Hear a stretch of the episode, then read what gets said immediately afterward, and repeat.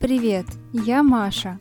Этот подкаст – плод моей любви к хорошей литературе и вкусной еде. Здесь я расскажу тебе о книгах, которые питают разум, а потом мы вместе приготовим блюда, которые захватывают воображение. Думаешь, что между едой и книгами нет ничего общего? Я готова с этим поспорить.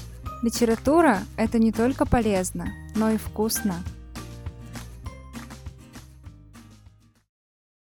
Конец весны – мое любимое время года. И как же чудесно, что именно 15 мая родился Михаил Афанасьевич Булгаков. Это дает нам прекрасный повод вспомнить любимые эпизоды и любимых героев романа «Мастера Маргарита» и устроить тематический ужин.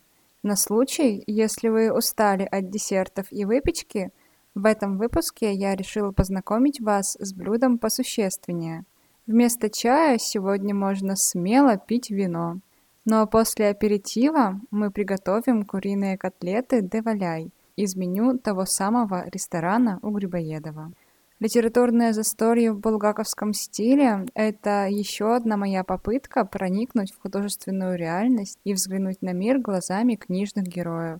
Так что усаживайтесь поудобнее в мягком плюшевом кресле. Кладите на колени любимого кота, если он черный, можно сегодня называть его бегемотом. Наливайте в бокал вино, желательно красное, и присоединяйтесь к нашему мистическому ужину.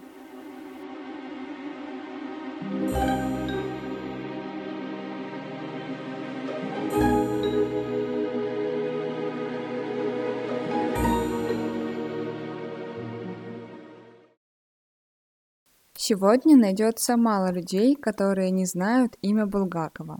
Его произведения переиздаются миллионными тиражами. По его рассказам и романам снято множество фильмов и сериалов, а пьесы с успехом идут в лучших театрах. А между тем, собственно, в литературе Булгаков пробыл всего лишь десятилетие, в 20-е годы прошлого века.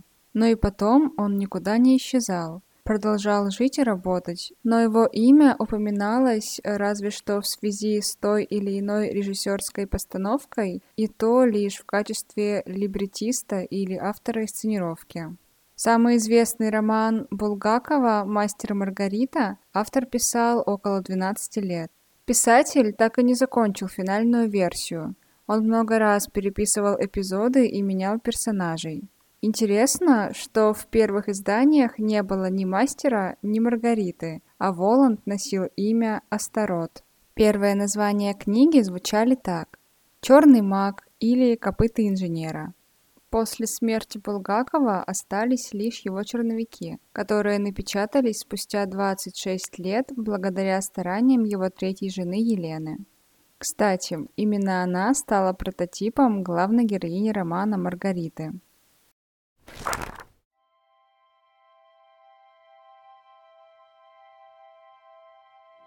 По Тверской шли тысячи людей, но я вам ручаюсь, что увидела она меня одного и поглядела не то что тревожно, а даже как будто болезненно.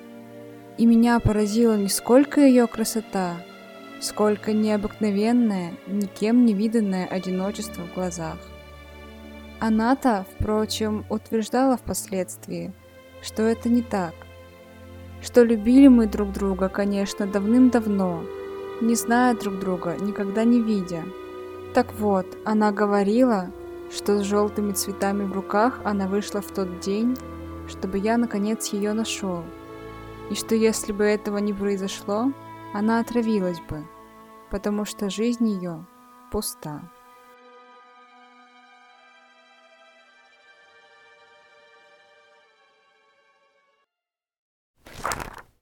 Сейчас я предлагаю сконцентрироваться на литературной части этого вечера. Роман «Мастер Маргарита» – одно из любимых моих произведений.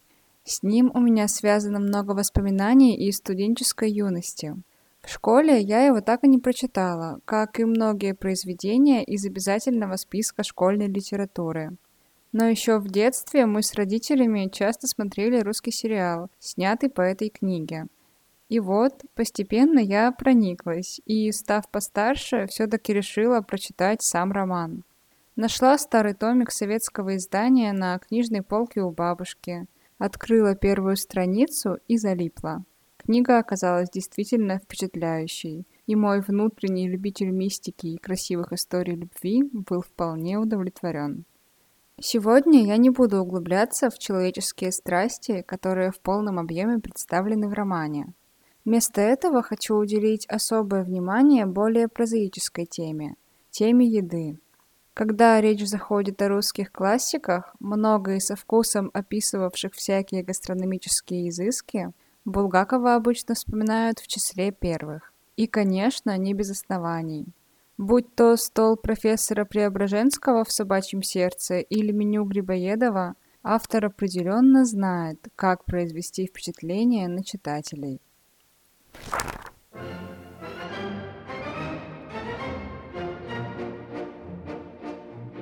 «Где ты сегодня ужинаешь, Амвросий?» «Что за вопрос? Конечно, здесь, дорогой Фока!» Арчибальд Арчибальдович шепнул мне сегодня, что будут порционные судачки Анна Тюрель. Виртуозная штучка. «Умеешь же ты жить, Амвросий!» Со вздохом отвечал тощий, запущенный, с карбункулом на шее Фока, румяногубому гиганту, золотоволосому, пышнощекому Амвросию поэту. «Никакого умения особенного у меня нет», — возражал Амвросий, «а обыкновенное желание жить по-человечески. Ты хочешь сказать, Фока, что судачки можно встретить и в Колизее, но в Колизее порция судачков стоит 13 рублей 15 копеек, а у нас 5,50. Кроме того, в Колизее судачки третьедневочные, и кроме того, еще у тебя нет гарантии, что ты не получишь в Колизее виноградной кистью по морде от первого попавшегося молодого человека, ворвавшегося с театрального проезда. Нет, я категорически против Колизея, гремел на весь бульвар гастроном Амвросий. Не уговаривай меня, Фока! Я не уговариваю тебя, Амвросий, пищал Фока. Дома можно поужинать. Слуга покорный, отрубил Амбросий. «Представляю себе твою жену, пытающуюся соорудить в кастрюльке в общей кухне дома порционные судачки Анна Тюрель. Ги-ги-ги-ги-ги!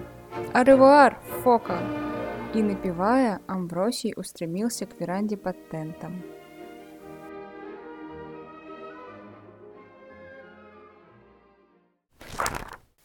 Правда, если присмотреться, в большинстве случаев Речь не идет о каких-то замысловатых рецептах, то есть о блюдах, интересных с точки зрения сложности и необычности приготовления. Чаще производимый эффект основывается лишь на шикарном сырье, которое среднестатистический читатель видел только на картинках из книги о вкусной и здоровой пище. Ну и на мастерских описаниях. Этого Булгакова не отнять. То есть взять тот же Грибоедов. Что мы там видим?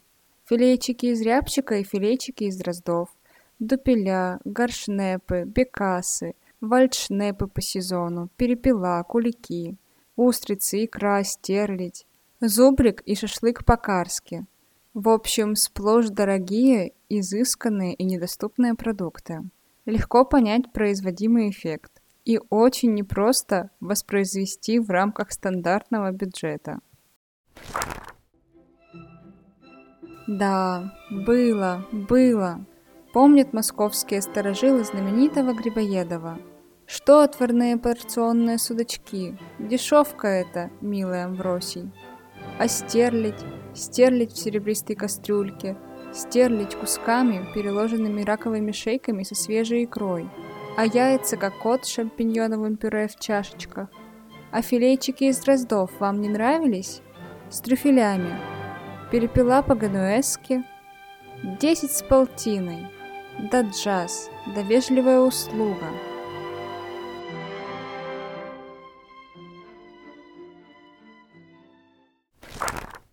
В своих произведениях Булгаков с удивительной точностью воспроизводит советскую эпоху через описание быта и еды. Книги Булгакова для меня – это что-то вроде портативной машины времени. Переворачиваешь страницу – и вот ты уже переносишься в совсем другой исторический период. Узнаешь, как жили люди, как они проводили время, и главное, что они ели. По части описаний кулинарных изысков у Булгакова практически нет конкурентов. Даже такое знакомое всем блюдо, как борщ, представляется настолько аппетитно, что слюнки текут. Через пять минут председатель сидел за столом в своей маленькой столовой. Супруга его принесла из кухни аккуратно нарезанную селедочку, густо посыпанную зеленым луком. Никанор Иванович налил лафитничек, выпил, налил второй, выпил, подхватил на вилку три куска селедки, и в это время позвонили. А Пелагея Антоновна вынесла дымящуюся кастрюлю, при одном взгляде на которую сразу можно было догадаться, что в ней, гуще огненного борща, находится то, чего вкуснее нет в мире – мозговая кость.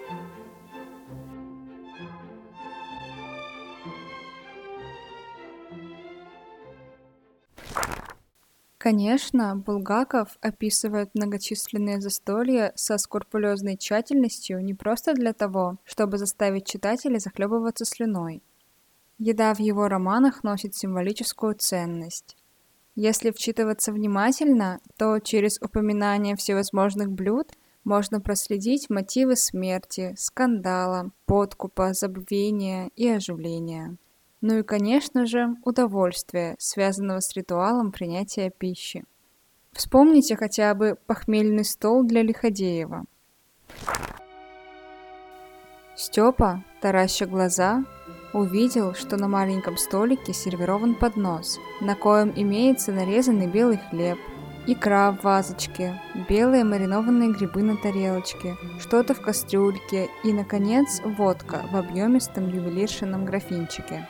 Особенно поразило Степу то, что графин запотел от холода. Впрочем, это было понятно. Он помещался в полоскательнице, набитой льдом. Накрыто словом было чисто и умело.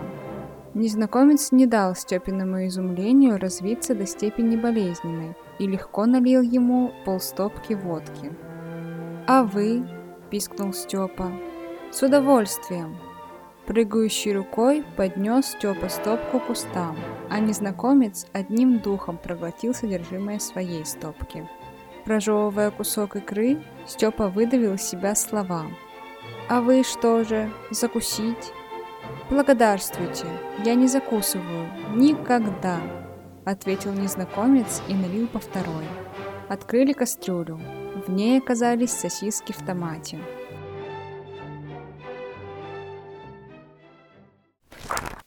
Все эти замысловатые блюда, вроде судачков а натюрель, вареной стерляди, раковых шеек, рябчиков и прочего, Булгаков, конечно же, не выдумал. Готовясь к этому выпуску, я наткнулась на кулинарную книгу Елены Уваровой 1927 года. Она называется «Спутник домашней хозяйки.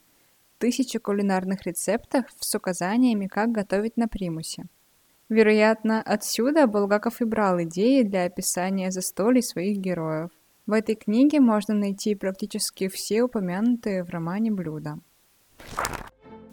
Чем буду подчивать? Балычок имею особенный. У архитекторского съезда оторвал. Вы, эм, дайте нам вообще закусочку, эм, промычал Коровьев, раскидываясь на стуле. Понимаю. Закрывая глаза, многозначительно ответил Арчибальд Арчибальдович.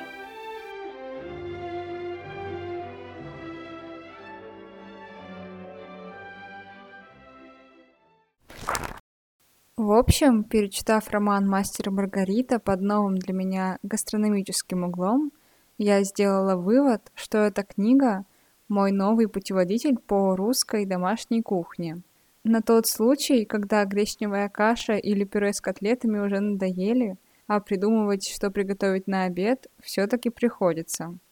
Но теперь, когда литературными изысками мы уже насытились, предлагаю перейти к более прозаической составляющей этого выпуска. Собственно, готовке.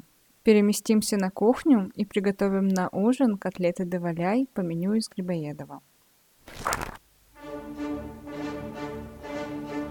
Да, взметнулась волна горя, но подержалась, подержалась и стала спадать. и кое-кто уже вернулся к своему столику и, сперва украдкой, а потом и в открытую, выпил водочки и закусил. В самом деле, не пропадать же куриным котлетам доваляя. Чем мы поможем Михаилу Александровичу? Тем, что голодные останемся? Да ведь мы-то живы. Происхождение этой котлеты трудно отнести к одной отдельно взятой стране. Считается, что впервые рецепт этого блюда попал в Россию из Франции во времена королевы Елизаветы. Эти нежные и вкусные котлеты готовили из куриной грудки, а назывались они котлета де валяй. Придумал их французский повар Николя Апперт. Несколько позже, а именно в 1918 году, неизвестно каким путем эти котлеты попали в Киев, но особой популярности они не завоевали. И только в 1947 году, спустя 30 лет, в небольшом киевском ресторанчике появилось блюдо под названием «котлета по-киевски», содержащее такие ингредиенты, как куриное филе с маслом в середине. Сегодня оно нам именно так и известно – котлета по-киевски. Хотя историческое название все же французское – котлета де валяй.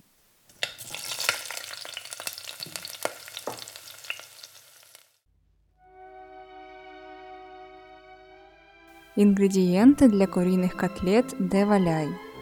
Сливочное масло 200 грамм. Куриная грудка 2 штуки.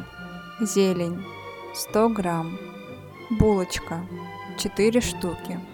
Молотый белый перец по вкусу. Лимонный сок 1 чайная ложка. Соль по вкусу. Куриное яйцо 4 штуки. Вода 4 столовые ложки. Пшеничная мука 200 грамм. Приготовление. Приготовить зеленое масло или метрдотель. Для этого нужно мелко порубить зелень, например, петрушку, мяту или укроп. Смешать с маслом, добавить лимонный сок, соль и белый молотый перец. Еще раз перемешать, закатать в пищевую пленку и заморозить. Заморозить черствую белую булочку – это нужно для того, чтобы потом натереть ее для панировки. Куриную грудку без кожицы аккуратно избавить от пленки. Разделить на два филе – большое и малое. Раскатать с помощью скалки, обернув оба филе в пленку. Подготовленную колбаску из масла завернуть сначала в малое филе, а затем малое филе обернуть большим. Подготовить лиезон – для этого яйцо нужно взбить вилкой с одной столовой ложкой воды. В данном случае на несколько порций берем 4 столовые ложки воды и 4 яйца. Подготовить муку и хлебную крошку. Для этого нужно потереть булочку на терке. Куриное филе обвалять в муке, затем окунуть в лизьон и обвалять в хлебной крошке. Убрать в морозилку на 10 минут. Повторить процедуру. Обжарить котлету во фритюре в течение 6 минут с двух сторон. Затем переложить котлету на противень и довести до готовности в духовке, разогретой до 200 градусов. Печь примерно 4 минуты. Если под рукой нет фритюрницы, ее можно заменить глубоким сотейником или кастрюлей. Масло лучше использовать подсолнечное, без запаха либо кукурузное, соевое или рапсовое. Оливковое для фритюра не подходит. Количество масла должно быть таким, чтобы котлеты можно было погрузить целиком. Готовые котлеты можно подавать с любым гарниром. С картофельным пюре, овощами на гриле, либо просто с кашей или макаронами. Все зависит от вашей фантазии и кулинарных вкусов.